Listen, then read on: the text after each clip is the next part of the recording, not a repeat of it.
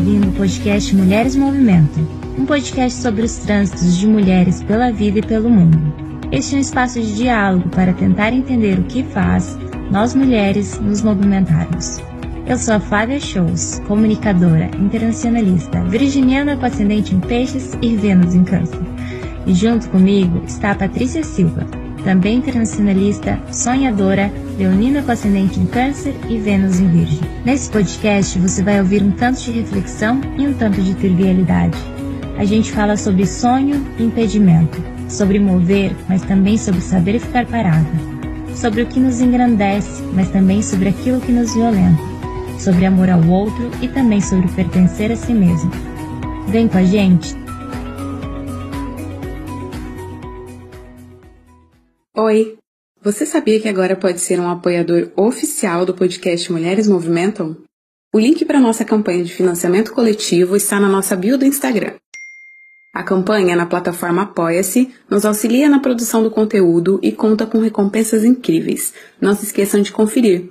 Você ainda pode nos apoiar classificando o podcast no Spotify, se inscrevendo no nosso canal do YouTube e compartilhando com as suas pessoas queridas. E aí, vem com a gente? Olá, pessoal, sejam bem-vindas, bem-vindos e bem-vindos a mais um episódio do podcast Mulheres Movimentam. Eu sou a Flávia Shows. Oi, oi, pessoal. Bem-vindos, bem-vindas e bem-vindes para mais um episódio do nosso podcast preferido. Hoje a gente tem uma convidada maravilhosa que veio aqui bater um papo com a gente direto lá do Pantanal. Estamos aqui numa manhã de verão, para vocês se situarem aí no nosso tempo, que a gente está falando do passado. Estou aqui 9 e 10 da manhã em New York City com a minha amiga Patrícia e a nossa convidada maravilhosa. Paty, como tá aí o clima? Gente, aqui tá um calor. A gente tá aqui no dia primaveril, Aqui são agora. Ai, é verdade. Eu, eu que tô, tô estourando largada, porque tá 30 graus, eu tô achando que já é verão. É primavera, gente, primavera. é que é quase verão, né? Começa a fazer sol, a gente já fica no clima de verão. E eu falei que a nossa convidada é do Pantanal, mas na verdade ela tá numa jornada lá em Roraima e ela vai falar mais pra gente aqui nesse episódio como é que tá sendo isso. Fábio, apresenta aí nossa convidada. Sim, nossa convidada é a Adriana dos Santos Correia. Ela é nascida em Corumbá, Mato Grosso do Sul, e ela fala diretamente de Boa Vista, em Roraima. Ela é graduada em Relações Internacionais, com mestrado em Fronteiras e Direitos Humanos pela Universidade Federal da Grande Dourados. Desde outubro de 2021, ela está atuando como trabalhadora humanitária na área de proteção a direitos dentro de abrigos para migrantes e refugiados da Venezuela, em Roraima.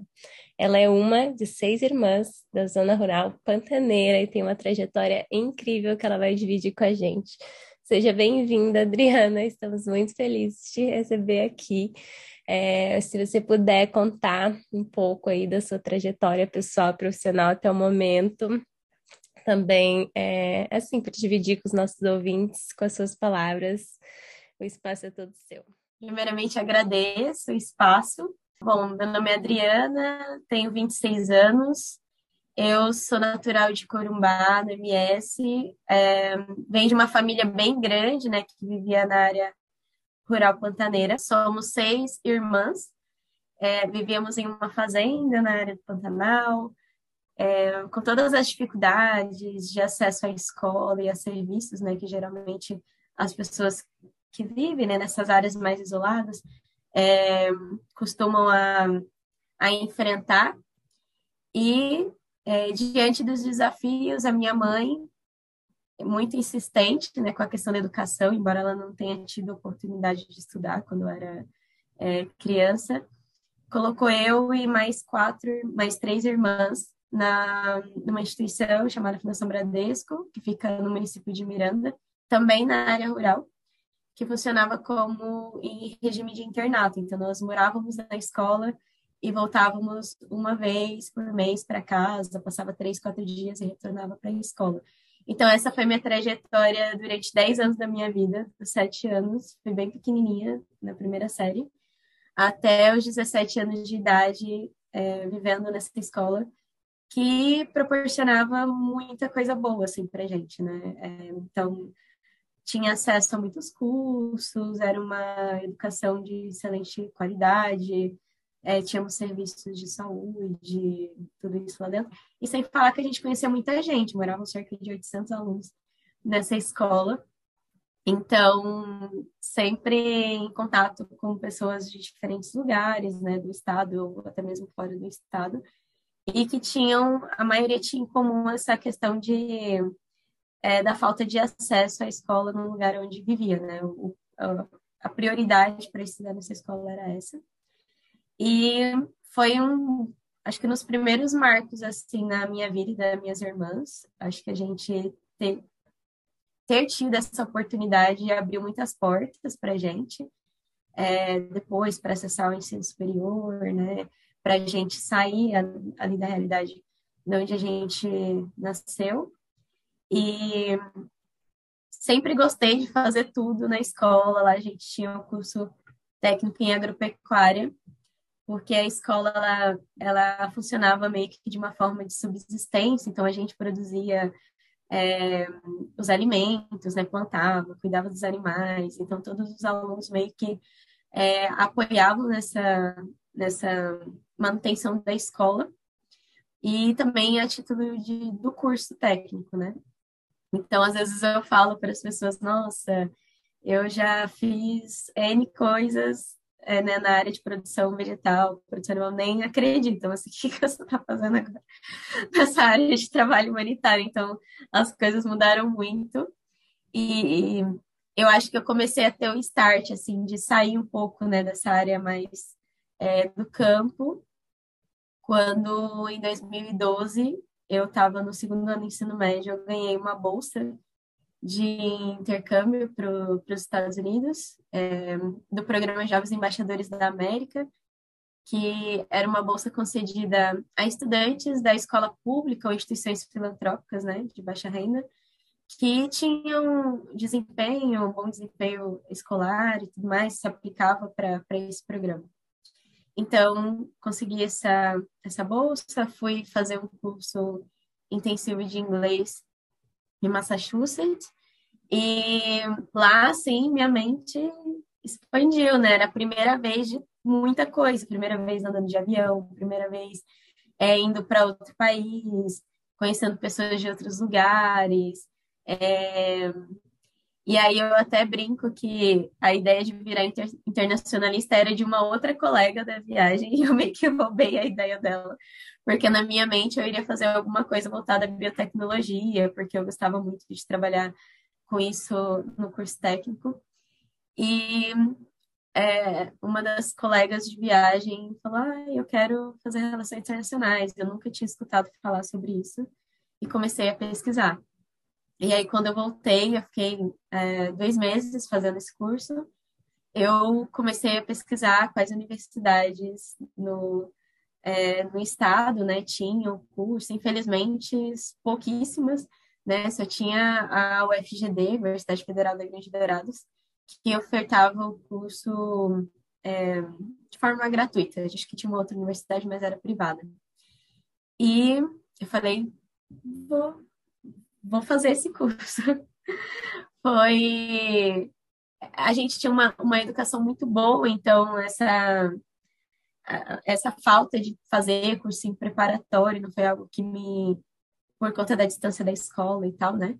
Não foi algo que me impediu, assim, de, de passar no, no vestibular e no Enem, mas, é, e claro, junto com todas as oportunidades que eu tive dentro da escola, do apoio da minha família, das minhas irmãs, é, eu via que algumas crianças ao longo da, dessa trajetória na escola, né, viviam muito sozinhas, às vezes os irmãos não viviam na escola, mas o meu, a família meio que foi transferida para dentro da escola. Tinha outras irmãs, então isso facilitava muito. E aí, quando eu é, eu passei, né, no curso de GRI para lá em Dourados, e a minha, uma das minhas irmãs mais velhas tinha recentemente se mudado para lá, tinha conseguido um emprego, eu falei, então é a minha chance. E fui para a UFGD. Quando dá início a toda essa. Desde o início da faculdade, a toda essa jornada rumo ao trabalho humanitário, né, trabalhar com direitos humanos. E sempre, sempre retomo, assim, quando, principalmente quando encontro colegas que estudaram comigo durante 10 anos, a gente virou quase irmãos, é, de todas as coisas que a gente viveu na escola e que, com certeza, assim, tem muita história, é muito diferente, geralmente, do que é, outras pessoas que a gente conhece, né? Quando vai contar, nossa, o que, que a gente já passou quando era criança. Sempre tivemos muito contato com a natureza, então acho que isso é uma coisa que também me tem me feito eu me reencontrar aqui no norte do país. É, eu acho que essa pergunta aqui que eu tenho para te fazer, você já traz bastante nessa sua fala, assim, em que você já traz, né, de, de trajetória.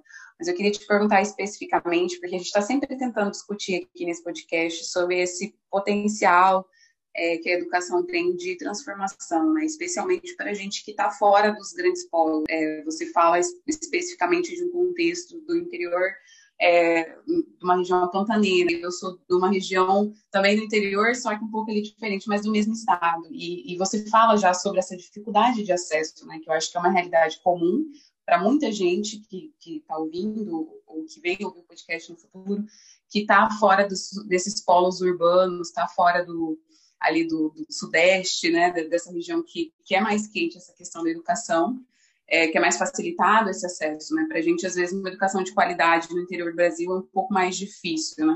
E eu queria perguntar para você, até que você falasse um pouco mais também sobre o projeto Jovens Embaixadores, que é muito legal, eu também já participei, conheço o projeto, é muito divertido, acho que abre muitas portas também. É, mas sobre esse papel da educação, assim, é, qual que é a relevância que teve na sua trajetória, na sua perspectiva, é, e que tem até hoje, né? Eu acredito que você ainda veja os reflexos disso tudo hoje refletidos na sua vida profissional e pessoal.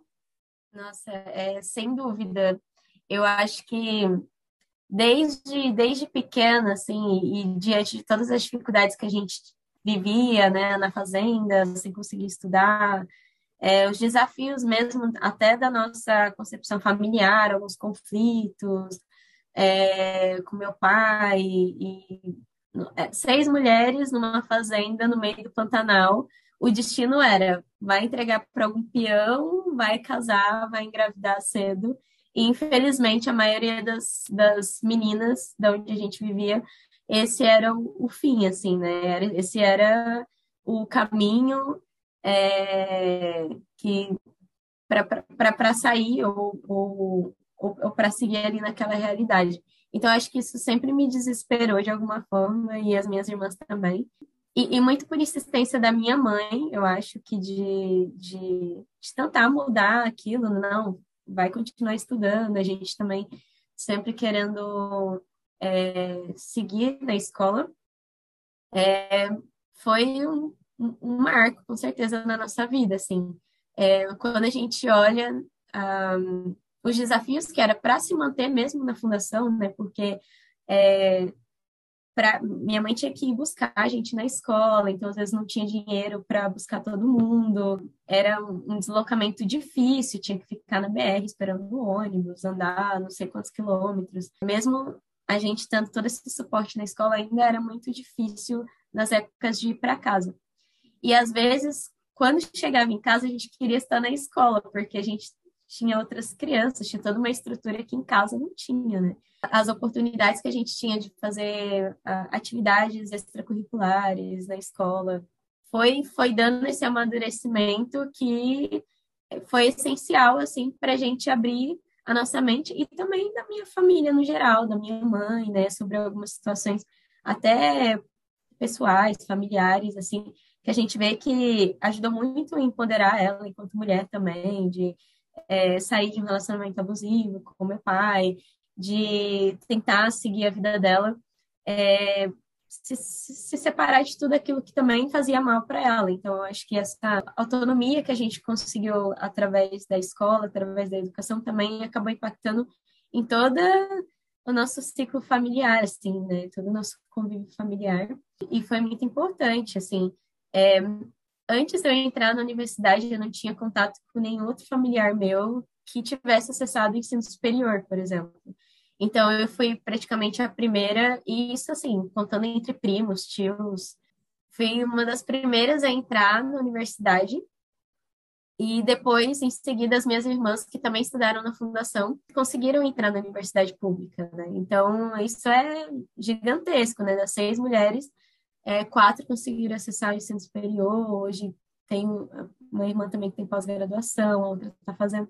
Então, isso para a gente é algo incrível, assim, a minha mãe fica super orgulhosa, né, de ver que a gente não desistiu, porque todo o, o, o trajeto durante a escola, ainda na faculdade, é sempre muito difícil, né, quando a gente não... É, a gente tinha que sempre trabalhar para continuar estudando na, na, na universidade, eu já trabalhei, nossa, em tantas em tantas áreas possíveis, em usina de cana-de-açúcar, em loja de imóveis, em loja de roupa, é, sempre com uma, uma rotina muito exaustiva, mas acreditando no propósito que a educação traria, assim, para mim e para toda a minha família. Acho que, assim, não da gente romantizar nessa questão da, da, das do acesso à educação, mas de mostrar que realmente é uma questão que, que vai, de fato, eu acho que é, garante essa transformação assim na nossa vida. Pelo menos o olhar que a gente tem sobre as possibilidades, né, sobre as possibilidades de mudança quando a gente tem acesso a uma educação de qualidade, principalmente na educação básica, fundamental, eu acho que faz toda a diferença. E falando um pouquinho sobre o programa Jovens Embaixadores, é, foi muito interessante. Eu fiquei com muito medo, assim, né? Quando eu fui, eu lembro que eu ficava chorando, tipo, o que eu tô fazendo aqui? Porque eu me sentia super deslocada. Fui para uma sessão de verão com gente do mundo inteiro. A gente ficou numa boarding school também, né? Nesse regime de internato lá, uma, uma escola de ensino médio e pessoas muito ricas de várias partes do mundo. Então eu ficava meio, gente, o que você está fazendo aqui? Mas eu pude aproveitar muita coisa, fiz curso de dança, eu gostava muito de dançar, fiz curso de introdução à engenharia, que eu na época achava que seria o caminho para mim. A gente fazia o curso intensivo de inglês, esses cursos paralelos, e tinha os estudos no meio, né, que a gente fazia visitas a museus, a, a outros espaços foi assim um, um sonho. Quando eu voltei, eu voltei virada do avesso, assim, não, agora eu quero descobrir o mundo, eu quero ir para outros lugares, conhecer novas oportunidades e, e, e sempre olhando também quais quais seriam alguns dos desafios que eu teria para conseguir isso, né? Porque a gente que vem é, do interior, vem de uma, de, um, de uma região de difícil acesso para muitos serviços, já fica imaginando né, os desafios que, que vai ser para alcançar determinado objetivo. Assim. E, e, sempre que eu falo da Fundação Bradesco, né, que é uma instituição de excelente qualidade, eu sempre reforço esse papel transformador que teve na minha vida e da minha família como um todo. Assim, hoje nós, eu, minhas irmãs, a minha mãe, a gente percebe o quanto isso foi um divisor de águas, assim, tudo que aconteceu depois, assim. Fico muito abismada e admirada também por tudo que você construiu. E aí eu queria que você contasse um pouco mais, você, né, na nossa conversa offline ali, a gente descobre que o seu sua aproximação com o tema de repúdio começa ali no primeiro ano de faculdade também aí eu a parte a gente vive comentando sobre isso, ganhando né, uma bolsa da CAPES. Eu a Patrícia a gente se conhece nesse contexto, então vira e mexe está aparecendo aqui no podcast a importância disso também, né? E aí eu queria que você contasse é, para os nossos ouvintes como que foi essa, essa aproximação com a temática durante a graduação e também durante o mestrado, né? Então, uma pergunta em duas partes.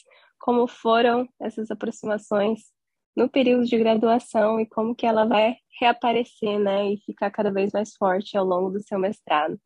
Então, eu quando eu entrei né, na graduação é, de Relações Internacionais, eu fiz uma prova do Jovens Talentos para Ciência, que era da CAPES, e aí eu consegui uma bolsa e eu tinha que me vincular a algum projeto de pesquisa, né, para ficar é, recebendo a bolsa. Na época eu trabalhava, e mas eu queria, eu, eu ficava muito preocupada no início da faculdade de é, tentar fazer coisas extracurriculares também. Eu acho que É, quando a gente, enquanto calouro, a, a universidade é um mundo, e para mim era, eu tinha medo de na, na faculdade, às vezes, porque Dourados era uma cidade muito grande para mim. Tipo, eu vim de cidades muito pequenas, Corumbá é bem pequeno, vivi muito tempo na fazenda.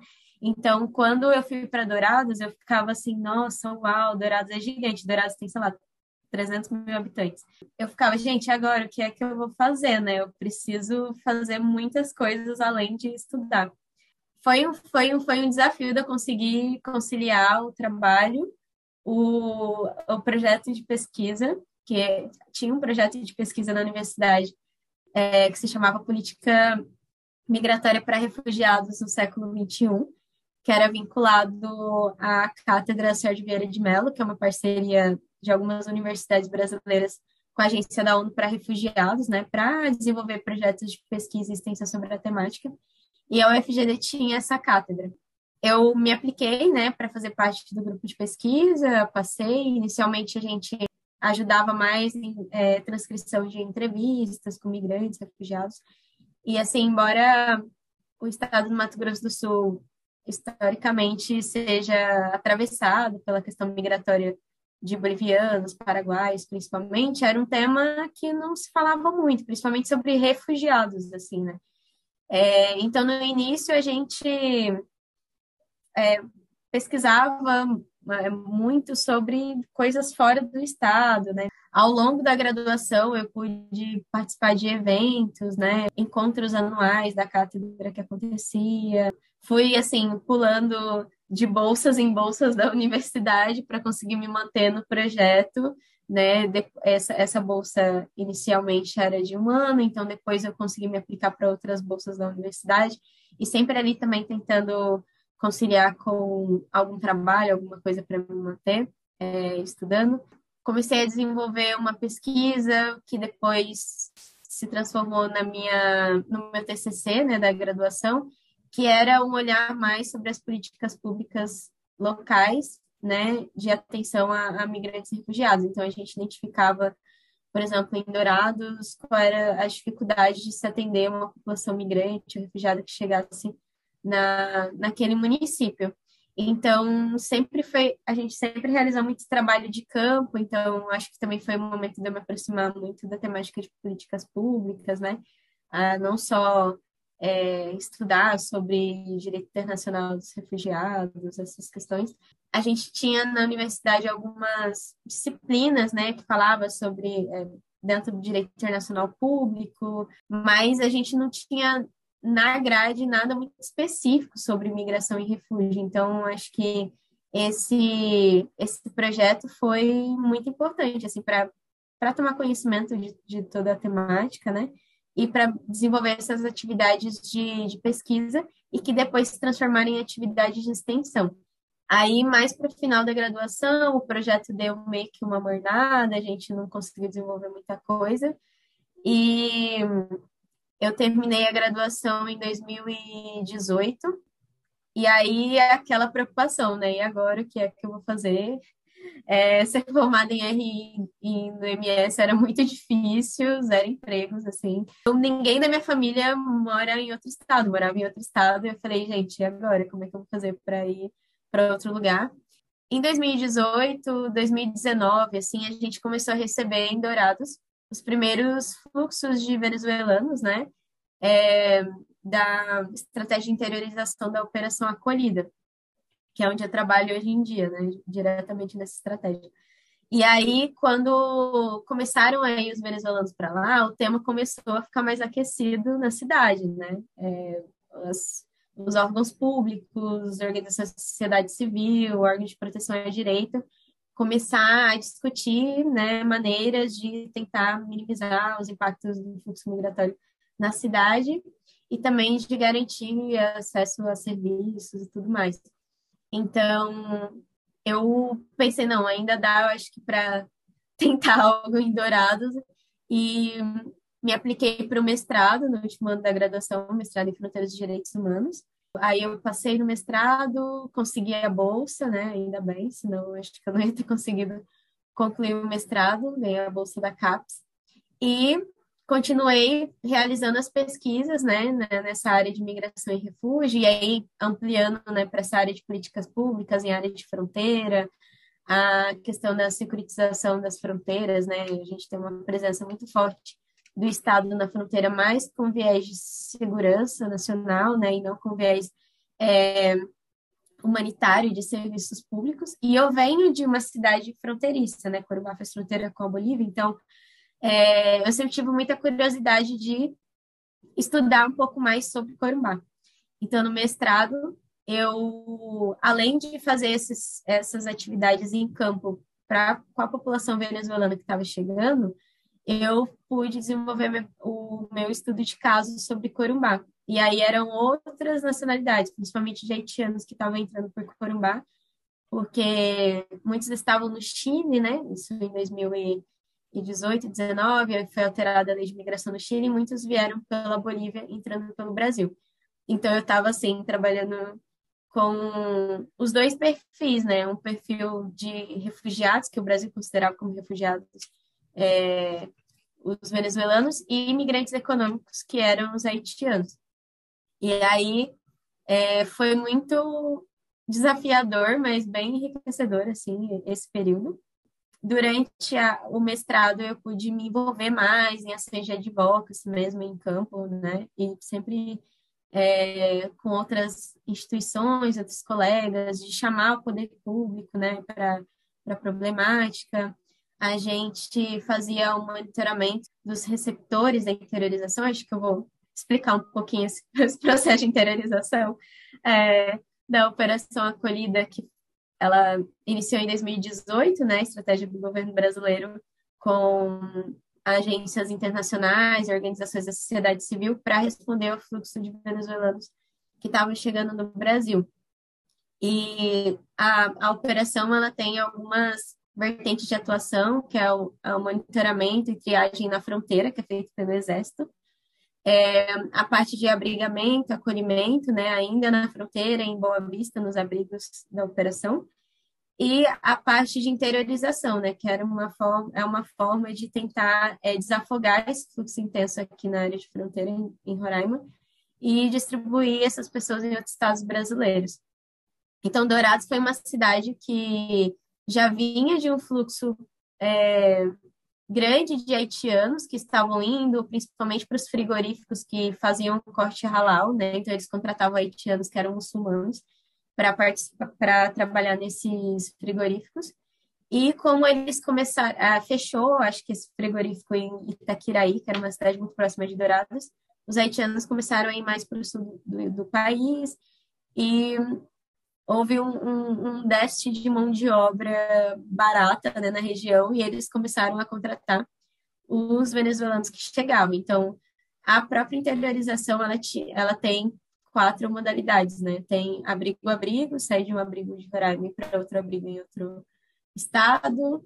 Um, a interiorização por vaga de emprego sinalizada, que essa que inicialmente muitos venezuelanos foram para Dourados, né? Algumas, alguns grandes frigoríficos contrataram um volume muito grande de venezuelanos para o estado. É, a reunião familiar, para encontrar algum familiar, e reunião social, né? algum amigo e tal que aceitasse receber. Então, a gente teve um, em 2000, final de 2018, início de 2019, um número muito grande de venezuelanos chegando em Dourados. Então, foi quando a prática né, de atenção, é, eu ajudava na coordenação de um projeto de assistência jurídica a migrantes e refugiados em Dourados. Inicialmente, a gente atendia muito haitiano e depois começou a atender muito venezuelano com apoio para regularização migratória, encaminhamento para a rede, muito parecido com o trabalho que eu desenvolvo hoje em dia dentro dos abrigos, que é, é garantir esse acesso aos serviços públicos. A gente não necessariamente cria serviços paralelos, assim, né? A ideia é, é garantir que eles acessem os serviços que já existem na rede. E aí eu fazia muito isso é, durante o mestrado e desenvolvendo a pesquisa. Em 2020, né, eu concluí a pesquisa do mestrado lá em, em, em Corumbá, que era de identificar esses desafios institucionais de proteção aos migrantes e refugiados na área de fronteira, considerando todas as dificuldades, né, que é geralmente que essas regiões enfrentam, são muito distantes politicamente e geograficamente dos grandes centros, né, de decisão. Então, há um déficit muito grande de serviços de saúde, educação, segurança pública. Em contrapartida, uma presente uma, uma, uma, uma presença fortíssima do exército, de forças de segurança. Então, é, na minha pesquisa, eu, eu retrato essa, essa realidade, é o que a gente vê aqui no norte do país também, e era o que a gente via em Corumbá e em Dourados também, que era muito próximo da fronteira com o Paraguai, ainda estava ali na, na faixa de fronteira. Então, assim, é, viver na fronteira sempre foi meu é, algo que eu, que eu gosto, assim, né? E o mestrado me abriu também muitas portas. No último ano do mestrado, em 2020, início de pandemia, o caos instaurado é, no mundo inteiro, e a gente também nessa, nessa recepção de venezuelanos, né, começou a fazer os trabalhos de verificação e acompanhamento dos, das pessoas que chegavam em Dourados para ver se estavam com Covid, mapeamento das redes de saúde local para encaminhamento desse, desses migrantes recém-chegados. Então, sim, todo o trabalho ficou ainda pior.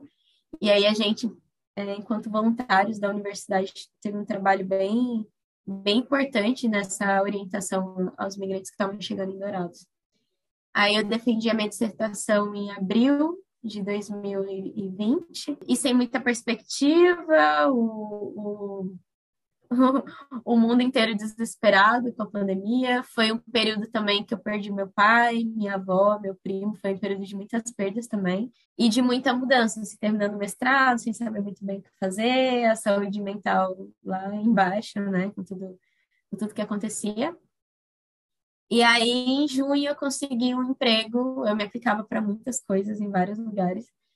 Consegui um emprego no Instituto Migração e Direitos Humanos em Brasília, que era um instituto que eu super admirava, né, durante toda a trajetória acadêmica, pesquisando na área, e fui, e fui morar em Brasília, é, em 2020, em junho. Foi também um período bem difícil, né, é, de adaptação, fiquei muito tempo em home office, mas também foi um período que me abriu muitas e muitas portas, pude trabalhar com agências né, da ONU que financiam diferentes tipos de projetos voltados para a temática migratória. Era um, é um instituto que tem uma influência muito forte na área de advocacy em Brasília, né? com atuação com outros atores. Então, foi, eu acho que o um momento que eu falei, não, é, é isso que eu quero seguir. Eu trabalhava mais na área de projetos, de articulação em rede, e fazia alguns atendimentos pontuais né, na área de proteção, mas era principalmente nessa parte de, de articulação. E aí é, fiquei lá até é, setembro de 2021. Eu passei a conhecer de forma mais holística o que era a Operação Acolhido, o que era essa resposta aos venezuelanos lá em Brasília.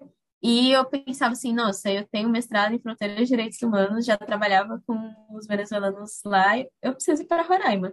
E, eu, e é um momento, assim, histórico, né? Então, um, essa emergência humanitária que já está aí há quase cinco anos, é, eu falei, já conseguia compreender os desafios que era trabalhar aqui, porque tinha alguns colegas que, que vinham, o escritório que eu trabalhava em Brasília tinha uma filial aqui em Boa Vista, então eu tinha muito contato. E eu falei, se eu não for agora, enquanto eu tô jovem, acho que depois eu não vou dar conta, porque é muito maçante, é muito difícil. E aí eu comecei a me aplicar, né, para trabalhar é, nos abrigos da operação e consegui passar na, na, na Brasil para o cargo de gestora de casos de proteção. E agora, e depois de quatro meses, né, eu virei oficial de proteção júnior. Desde que eu cheguei aqui, sempre uma reviravolta, assim, já aconteceram N, N mudanças, assim, tanto no escopo da operação quanto no escopo do trabalho em si. É sempre muito desafiador, são muito é, diferentes perfis, né, dentro do fluxo venezuelano, de tanto de, de é, pessoas com necessidades específicas de proteção, de população LGBT, população indígena, é, mulheres, menores desacompanhados. Então, pessoas que chegam em situações críticas de saúde, né, precisam de atenção emergencial, problemas de desertores, assim, é muita, muita, muito, é muito complexo. E a gente que está nos abrigos, eu acho que é quem está na linha de frente, assim, né, e também quem trabalha nos postos de, de triagem, quem está na linha de frente de conseguir identificar todos esses problemas e encaminhar, né? Então, é, tem sido bem, bem desafiador. Que legal, Adri, ouvir, ouvir sua trajetória e, e também esse desenvolvimento disso até chegar na sua vida profissional, né? E eu acho que, que a Operação Acolhida, ela tem uma relevância muito grande, assim, não é a primeira vez que a gente também fala sobre isso aqui no podcast, a Natália Campos, quem já escutou o episódio também já ouviu ela falando um pouco sobre, sobre o trabalho que ela fez aí na região, mas como psicóloga, né? E aí, já nesse sentido mesmo, de agora você está aí na, nessa operação aí em Roraima, é, como que é o dia a dia, assim, da vida prática, como que, que é essa experiência com esse trabalho humanitário, em relação às dificuldades, o que você vê de avanço já é, nessa questão da recepção, né? Porque a gente sabe que na época, quando é, teve logo o início da, da crise humanitária na Venezuela, que o Brasil teve muita dificuldade nessa recepção, né? Até mesmo culturalmente, assim, né? As pessoas tinham esse receio e tal. E aí a gente passou por muitas mudanças no país nesse período, né? Inclusive com a ascensão é, desse presidente, né? Que faz mais um de serviço do que um serviço pelo país. Que acabou agravando aí a situação dos venezuelanos em território nacional. Assim, queria que você falasse um pouco sobre como você enxerga também esses impactos na, na sua operação lá no dia a dia. É, desde, desde o início, desde quando foi inaugurada a operação já houveram muitas muitas mudanças assim. Até mesmo em termos de recursos né? Porque a, a operação é coordenada pelo governo brasileiro mas conta com financiamento principalmente das agências internacionais da ONU né? Aqui no OIM e como é, a, a situação de emergência ainda continua, mesmo após cinco anos, os recursos começam a sair para outras áreas, né? Para áreas de conflito é, na, em outras regiões do mundo, Afeganistão, agora, né? Esses conflitos entre Rússia e Ucrânia, então isso retira recursos, né, que viriam para a operação para essas outras áreas. Então, isso também vai dificultando cada vez mais o nosso, o nosso trabalho, uma vez que não para de chegar a gente, né? O Brasil já recebeu mais de 730 mil venezuelanos desde 2018. Estima-se que 345 mil ainda vivam no Brasil e 40 mil só aqui em Boa Vista. Então, assim, Boa Vista é uma cidade super pequena, tem quase 300 mil habitantes, né, uma capital bem pequena, então é visível o impacto da, da do fluxo venezuelano aqui, é, dentro e fora dos abrigos. Então, você chega na cidade, a primeira vez que eu cheguei, a região ali próxima ao rodoviário, terminal rodoviário, é cheio de pessoas em situação de rua, é, os abrigos lotados, a gente tem mais de 10 mil pessoas dentro dos abrigos, mas que não comporta né, a quantidade de pessoas muitas ocupações espontâneas em áreas é, públicas, né? E um, um conflito direto entre a população local, assim, né? De é, com preconceito xenofobia, ah, os venezuelanos estão acabando com a cidade, estão roubando os nossos serviços. Então a gente vê isso era uma região que já tinha uma dificuldade é, em termos de serviços públicos por por todo o histórico, né, de, de, de, áreas de fronteira e tudo mais. O norte do país, né, de ser meio que esquecido politicamente, e que com a chegada dos venezuelanos, com certeza isso se agravou, né, porque é um número muito expressivo. E aí existe lá em Pacaraima, que fica no limite com Santa Helena, é, na Venezuela, existe um posto de triagem, né, do exército, que essas pessoas chegam principalmente caminhando dias e dias e dias da Venezuela, de diversas regiões né, do, do país. Elas passam por esse processo de triagem, são encaminhadas para tomar vacina. Se tem alguma questão urgente de proteção, menores desacompanhados, tem dentro do PITRIG, né, que é esse Centro de Interiorização e Triagem, tem vários serviços, o Ministério da Cidadania, é, DPU, é, é, uma, é uma coisa muito gigantesca, então já passa ali por alguma triagem. Lá tinha é, o anexo, tem o anexo BV8, que é um sistema de pernoite, além de um abrigo BV8 que é muito grande lá também, e um abrigo indígena que se chama é, é então é, é separado também a população indígena e não indígena. Então, dentro dos abrigos lá em Pacaraima, é mais essa recepção momentânea para encaminhá-los para os abrigos em Boa Vista. Aqui em Boa Vista, atualmente a gente está com quatro abrigos não indígenas e mais dois abrigos indígenas, né? Houve uma mudança na configuração desses abrigos nos últimos meses, então a gente está com o maior abrigo para refugiados da América Latina como o Rondon 1, tem capacidade para duas mil pessoas e está operando ali no limite. Lá em Pacaraima existe esse posto de interiorização é, e triagem, né?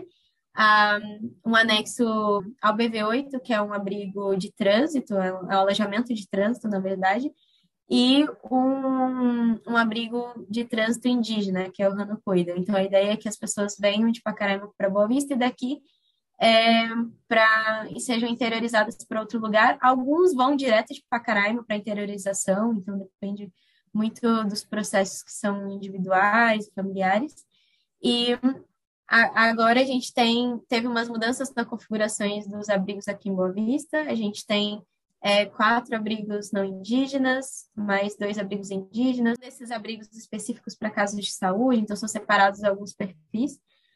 Tem o abrigo Rondon 1, que é o maior abrigo para refugiados da América Latina, tem capacidade de 2 mil pessoas e opera ali sempre no limite. E eu atualmente trabalho no maior abrigo para indígenas refugiados da América Latina, que é o Arautuma Tuaranoco, que tem capacidade para 1.500 pessoas. Eu já tive a oportunidade de passar nos, em diferentes abrigos. Eu cheguei no Rondon 3, que era na época o maior abrigo da América Latina não indígena, também tinha capacidade de 1.500 pessoas. Fui para o centro de interiorização, que é um centro de famílias que já estão com o processo de interiorização para outros estados aberto, né? Então eles ficam ali aguardando a viagem. Fui para o anexo BV8 lá em Pacaraima, fiquei um mês em missão lá trabalhando nessa recepção, então é onde as pessoas chegam extremamente vulneráveis, né? Elas acabaram de cruzar a fronteira, é, com vários problemas de saúde, documentação, várias, várias violações. E voltei, fui para o Pintolândia, que era um abrigo que indígena, né? Que surgiu de uma ocupação espontânea aqui em Boa Vista, que depois é, juntaram diferentes abrigos indígenas nesse, nesse novo abrigo, né? O Arautuma. A maioria do fluxo de venezuelanos e indígenas para o Brasil é da etnia Warau, eles vêm de uma região bem distante, muito perto de Trinidad e Tobago, é, na região dos Cânions, é, do Delta Orinoco. Então, para eles, é, eles estão muito distantes. O Warau significa povo da água. Então, eles viviam em, em como, como comunidades ribeirinhas, né? Viviam naquelas casas de palafita, é, com, viviam com canoas, tudo mais. Então, para eles é um impacto muito, muito grande, além do idioma. Muitos não falam nem o espanhol, alguns já estavam em uma situação é, de medicância nas áreas urbanas na Venezuela desde antes da crise generalizada, então já viviam numa situação muito precária. E alguns estudos mostram que os indígenas venezuelanos foram os primeiros a vir, antes mesmo da, da, dessa dessa crise generalizada, alguns que, principalmente que viviam na área transfronteiriça, já estavam migrando para o Brasil. Então, a gente tem a população indígena como uma das mais a mais vulnerável atualmente dentro da operação. Então, eu, trabalhar na área de proteção dentro do abrigo indígena é bem desafiador. E também pensando nas estratégias de saída, né, de integração deles na população brasileira. Eles têm uma, uma configuração familiar, de família extensa é muito diferente. Tipo, uma família tem 50 pessoas, e onde eles vão, eles vão ir com as 50 pessoas. Então, como interiorizar uma família o aral no Brasil? Tipo, é muito difícil. Então, assim, todos os dias é um grande desafio, assim, a gente, e também porque a gente ainda todos os dias recebe gente recém-chegada de regiões muito remotas da Venezuela e que precisam de atenção médica, tipo, emergencial, atenção de acesso a direito, que sofreu algum tipo de perseguição. O dia a dia é bem exaustivo.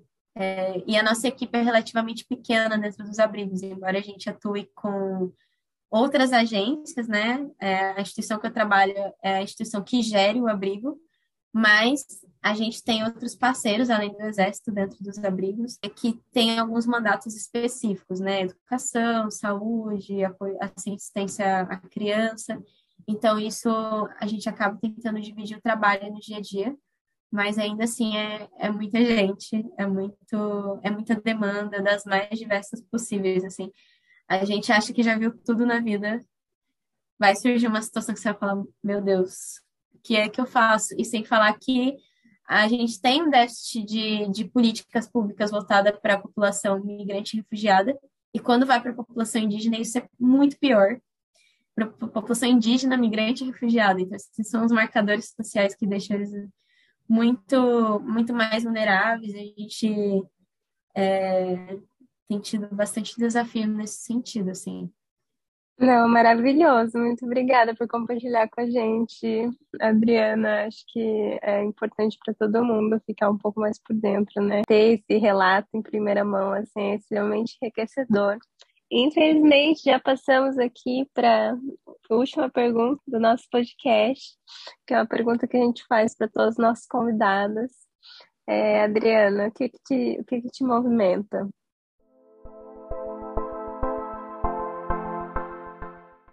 Eu fiquei pensando, né, o que, que me movimenta.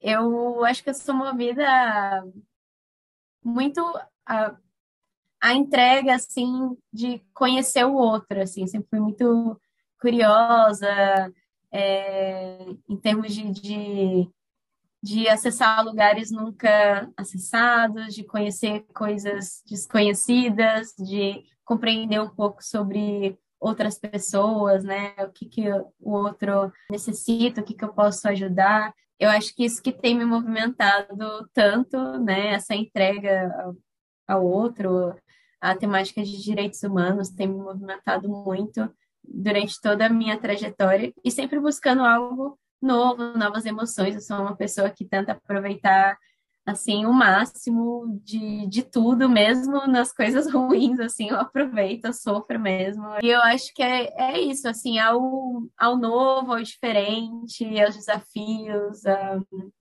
é isso que tem me movimentado aí ao longo dessa, dessa vida. Que legal, Adriana. Que pena que agora a gente encaminha para o final, assim. Na melhor parte desse podcast, que são os nossos quadros, é um momento de descontração, talvez nem tanto. e a gente começa aqui agora nessa temporada sempre pelo que, sobe, onde a gente traz uma anedota aleatória. Que sobe? Hoje eu vou começar porque vou tentar dar inspiração aqui para meus colegas.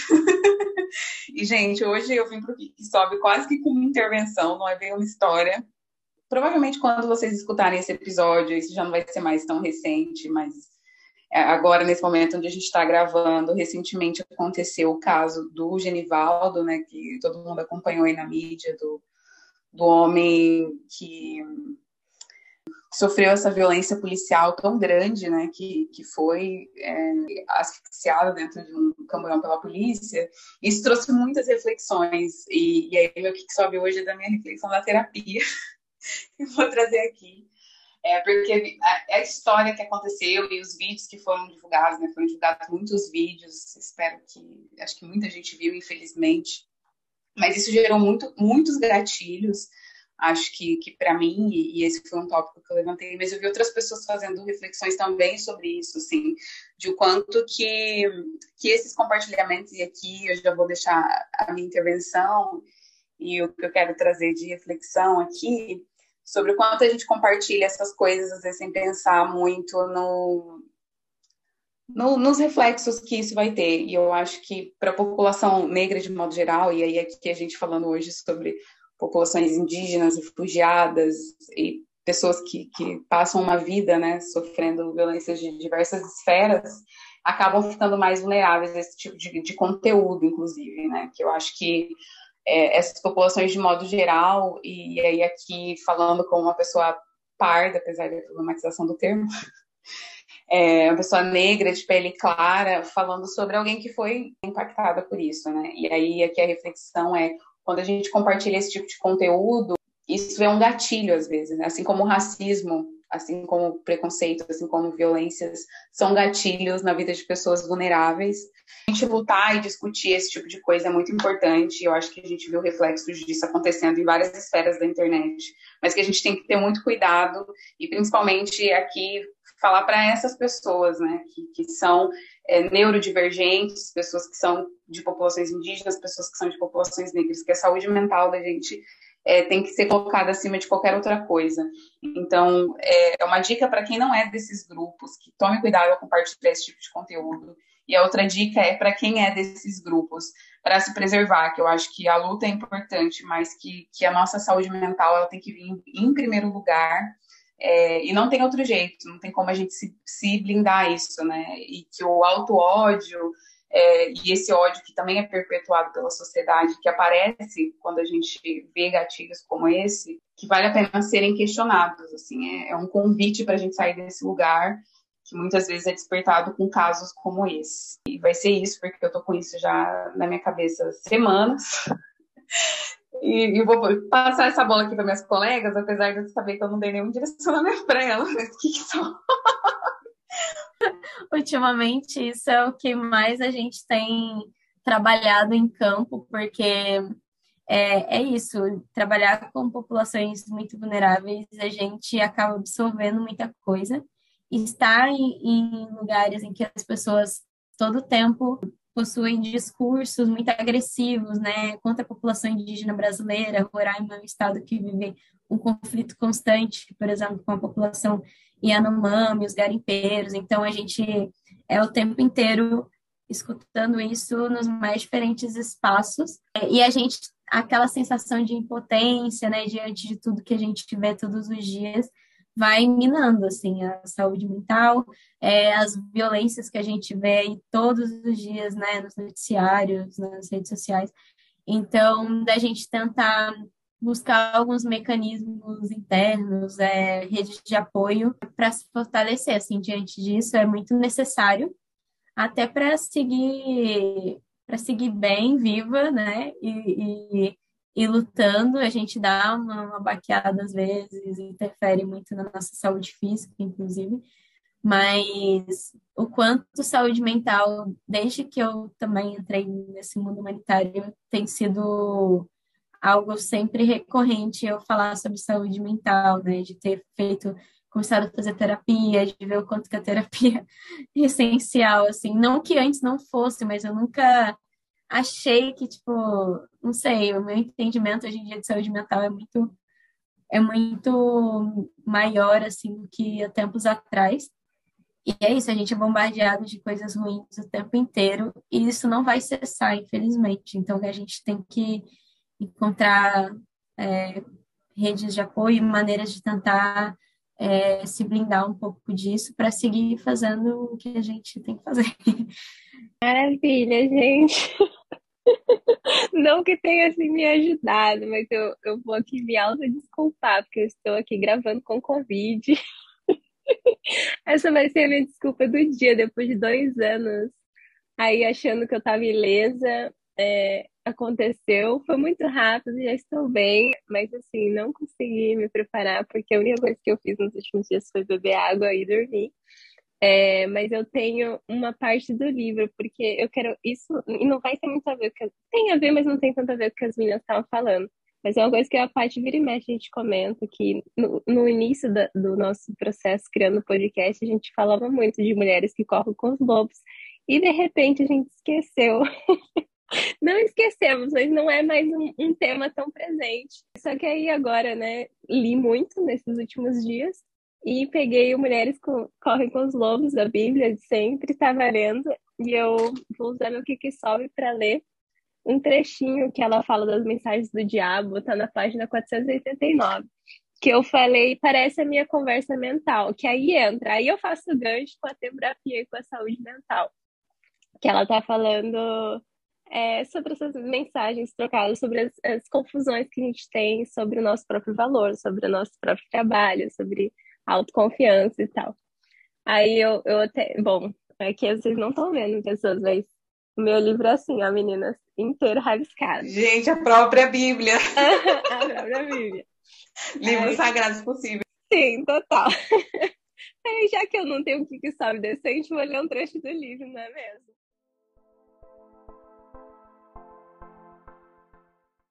No nosso próprio trabalho psíquico, recebemos constantemente mensagens trocadas pelo diabo. Mas aí, diabo, gente, é outra, não é o que a gente fala, o cristianismo criou como diabo e as religiões, enfim. São, é um arquétipo, então podemos colocar esse, dentro desse diabo um milhão de coisas. Entre aspas. Sou boa nisso, não sou tão boa assim. Meu trabalho é profundo, meu trabalho é bom. Estou melhorando, não estou saindo do lugar. Tenho coragem, sou covarde. Tenho conhecimento, deveria ter vergonha de mim mesma. Aí ela fala que essas mensagens, no mínimo, confundem. Eu falei, eu li a minha conversa mental nesse trecho, que é essa luta interna de o que eu faço tem valor e o que eu faço não tem valor, eu estou conseguindo lograr, não estou fazendo nada, eu sou útil para o planeta, para a vida de outras pessoas, sou uma inútil, não faço nada. Então, essa conversa mental que está ali constantemente, né? Que aí acho que entra no que vocês estavam falando de saúde mental, que o quão nocivo é, né? Essas mensagens negativas que a gente que a gente fala pra gente mesma, né? E aí, quando a gente vai pro mundo, às vezes a gente vê um detalhe. Fiquei pensando na fala da Adriana, quando ela tava lá com pessoas ricas de várias partes do mundo, que aí a gente já usa, já entende ali o contexto, né? Como aquilo de não pertencimento, se junta a nossa fala interna e pronto, né? Uma carreira brilhante de que tá ajudando, tá fazendo diferença, podia ter acabado é, por conta dessas mensagens também. Eu li esse trecho e ontem eu comecei a ler aquele livro bem com o título Os Homens Explicam Tudo para Mim. E aí tem um capítulo que ela, só, que ela fala muito isso, da credibilidade e, e, e de, dessa problemática, né, do, do, do, ser mulher e de ter vozes e pessoas e realmente um sistema, uma estrutura dizendo que você não pertence, dizendo que você não sabe, dizendo que o teu lugar não é ali.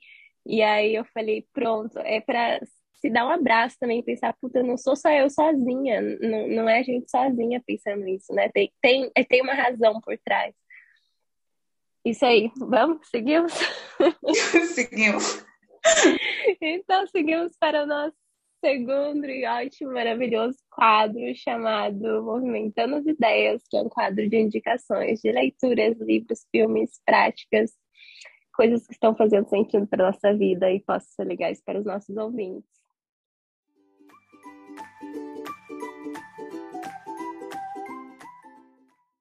Adriana, quer começar com suas indicações? Eu quero. Eu separei dois livros. O primeiro é Los Varaus em Brasil. Tem a versão dele em português, espanhol e em Waral, no site do Acnu, Agência da ONU para Refugiados, que conta com contribuições antropológicas e de sociólogos sobre a trajetória dos varaus, desde né, da da terra de origem até o, o fluxo deles aqui para o Brasil, essas dificuldades de adaptação, né, os desafios de integração aqui. É um livro bem interessante, tem muitas imagens, assim, é muito, é muito legal. E tem, inclusive, sido um material muito importante para a gente, né, para para trabalhar com essa população, mas é muito interessante, né, uma vez que muita gente desconhece a cultura oral, que é incrível, é, eu acho que é bem interessante. E falando um pouco de saúde mental, eu trouxe um pouco sobre a questão das perdas que eu tive em 2020, um livro que foi recomendado pela minha psicóloga na época e que fez toda a diferença é esse, A Morte é um Dia que Vale a Pena Viver, é de uma médica que é psicogeriatra, a Ana Cláudia Quintana Arantes, que traz uma abordagem sobre a vida, a morte, pessoas em estágios avançados de adoecimento, que vão para além da, da, dos aspectos religiosos, né? Uma questão da gente enxergar a morte, esse período de sofrimento humano que é tão crítico, né, quando a gente fala de saúde, é de uma outra forma. E eu acho que isso me ajudou muito no meu processo de superação de luto do meu pai, da minha avó, do meu primo. Uma vez que eu não sou uma pessoa muito religiosa, então a gente fica meio perdido aqui é que eu estou sentindo. Então, acho que esse livro foi um norte para mim nesse período e ainda ajuda muito, né? Porque eu ainda vejo muitas situações graves de saúde todos os dias. Então, tem, tem uma linguagem super fácil, acessível, é bem interessante. Essas são as minhas indicações. Obrigada, Adriana. E acho que é meu, da parte dos nossos ouvintes também, um grande sinto muito e, e um abraço apertado para você, porque é, a gente tem trazido convidados e acho que brasileiros e brasileiros em geral, né? A gente conversa com pessoas e foi um período de muitas despedidas, né? Esses dois últimos anos e de um luto assim generalizado. Então, sinto muito. E obrigada pelas indicações. Gente, eu fiquei aqui matutando que eu ia indicar nesse episódio, porque eu ando fazendo um curso online aqui que nada tem a ver com nada. e fiquei, gente, vou indicar. E aí eu resolvi indicar um livro que eu fiz uma leitura dele na época que eu estava construindo meu TCC. Não é uma leitura muito fácil, mas é um livro muito importante. Ele se chama Conflitos de Direitos sobre as Terras Botânicas lá no estado do MS, que foi organizado pelo CIMI. E eu acho que o que a Adriana traz na fala dela e, e o que a a Beth também trouxe na fala dela, e o que a gente sempre vem falando aqui nesse podcast sobre essa urgência da gente valorizar nossas, as nossas populações nativas, as nossas populações locais, essas pessoas que, que têm esse conhecimento e que às vezes é, um conhecimento diferente desse conhecimento eurocentrado, desse conhecimento americanizado que a gente tem muito no Brasil e que distancia a gente dessas populações. Né? É urgente a gente se aproximar dos conhecimentos das populações nativas. Esse livro ele fala um pouco sobre como que foi o processo histórico é, de desmanche mesmo da, da cultura tradicional da população nativa do estado do Mato Grosso do Sul e tem bastantes informações ali sobre as retomadas. Enfim, é um conhecimento mais denso, só que importante para quem quiser conhecer um pouco sobre isso. E vou deixar mais três indicações de Instagrams. Primeira é a do Cime, que, que é a, a mesma que organizou esse livro. A segunda é da Arte Iguaçu, que é com Y. É, o Ati é com Y e depois Iguaçu, com S que é uma organização de jovens indígenas que também está sempre ali publicando e atualizando sobre a questão da causa, e o Instagram da maravilhosa Sônia Guajajara, que um dia será presidente do nosso país, se Deus quiser. e por último, uma indicação que vai ficar over é o vídeo da Isa que saiu ontem ou hoje, não sei, que se chama Fé. E que, gente, que pérola! Tem tudo a ver com o que a gente falou nesse episódio aqui. Eu só fiquei visualizando. Maravilhosa! maravilhosa. Nossa, é lindo. Incrível. Não, e quero dizer que a Sônia, antes de virar presidenta, vai vir para o nosso podcast, porque eu e a Paty, a gente, nossas pessoas que estão nos ouvindo, os nossos episódios estão saindo muito tempo depois que a gente grava, então a gente esquece o que a gente falou. Então, primeiro, se a gente repetir coisas, normal, acontece, todo mundo se repete. Segundo, a gente tem falado de algumas pessoas que a gente gostaria de estar aqui, e spoiler, é, como, por exemplo, a Gisele. O último episódio que saiu pra gente aqui foi o. o quem que foi, amiga? Da Mari, foi o da Mari. Da Mari. É, e aí a Paty fala, ai, quando a gente for famosa, incrível, a gente vai ter Gisele. Ah, meu Deus, e a Gisele já participou desse podcast. Então a gente está chutando a bola e está acontecendo, o gol está sendo feito. Então, assim, aguardem, hein? Sônia, que aguarde, porque o convite vai chegar. amo, amo. Gente, muito obrigada pelas indicações. A minha vai ser o livro que eu li ontem, que é de uma autora que talvez já tenha indicado aqui, se chama Annie Ernaux. Ai, gente, meu francês ainda, tô, ainda tô começando. É Ernaux, que é E-R-N-A-U-X. Ela é uma escritora francesa e o nome do livro é O Acontecimento. Ela engravida aos 23 anos, é, na França, de muitos anos atrás, onde o aborto ainda era ilegal, e ela passa por essa experiência sem ter o apoio da família, claro, né? Porque ela não, não se sentia acolhida para contar, sem ter o apoio do, do namorado dela na época, e ela entra numa empreitada para realizar um aborto e acaba fazendo um aborto clandestino e é visceral. E eu sentia dores no meu útero, assim, mas a dor de a dor do incômodo, da raiva da, das pessoas ainda estarem passando por isso. Então, fica a indicação. Eu tô, a gente está no momento agora nos Estados Unidos que eles estão tentando revogar é, uma legislação muito importante que protege o aborto. Então, a luta aqui está muito intensa. Eu estava na rua esses dias, num, num protesto, vivendo assim, a raiva das mulheres que estão aqui também. E aí, ler um negócio desse, eu, eu falei, gente, todas as pessoas, aqueles que se dizem contra, aqueles que se dizem a favor, aqueles que ainda não têm uma opinião, deviam ler esse livro, porque é um relato muito real, assim, muito, muito cru e de, uma, de, uma, de um brilhantismo na escrita maravilhoso. Então, essa é a minha indicação do dia. Adriana, muito obrigada pela sua participação. Eu não sei se você tem alguma rede social que você gostaria de deixar, ou algum link do seu trabalho. É, enfim, esse espaço está aberto também para você divulgar. Então, muito, muito obrigada. Obrigada aos nossos ouvintes. Eu que agradeço a oportunidade, poder compartilhar um pouco com vocês a trajetória, né, um pouquinho do meu trabalho, como tem sido esses desafios aqui na, na fronteira. E falar que o trabalho de vocês é incrível. E parabéns. e ficamos aí no aguardo das novas, das novas convidadas. Já fico super ansiosa. Obrigada. Adri, muito, muito, muito obrigada por ter vindo aqui compartilhar. Saiba que essa admiração é mútua, a gente está aqui apaixonado pelo seu trabalho. Eu tô, tenho certeza que a Flávia está também.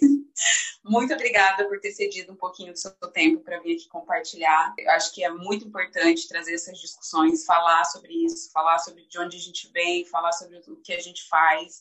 A gente que é mulher, a gente precisa dizer que a gente está viva, a gente está fazendo coisas, movimentando o mundo.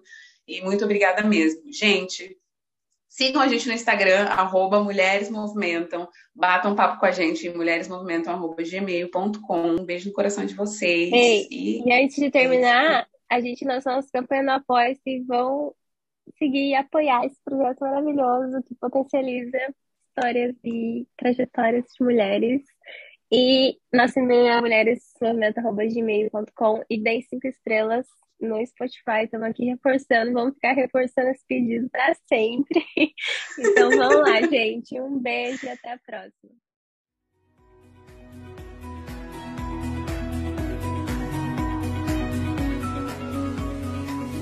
Para saber mais sobre o projeto e poder interagir conosco, siga o nosso perfil no Instagram, arroba Mulheres Movimento. Nosso e-mail de contato é mulheresmovimentam.gmail.com. Indique nosso podcast para suas pessoas queridas e aproveite!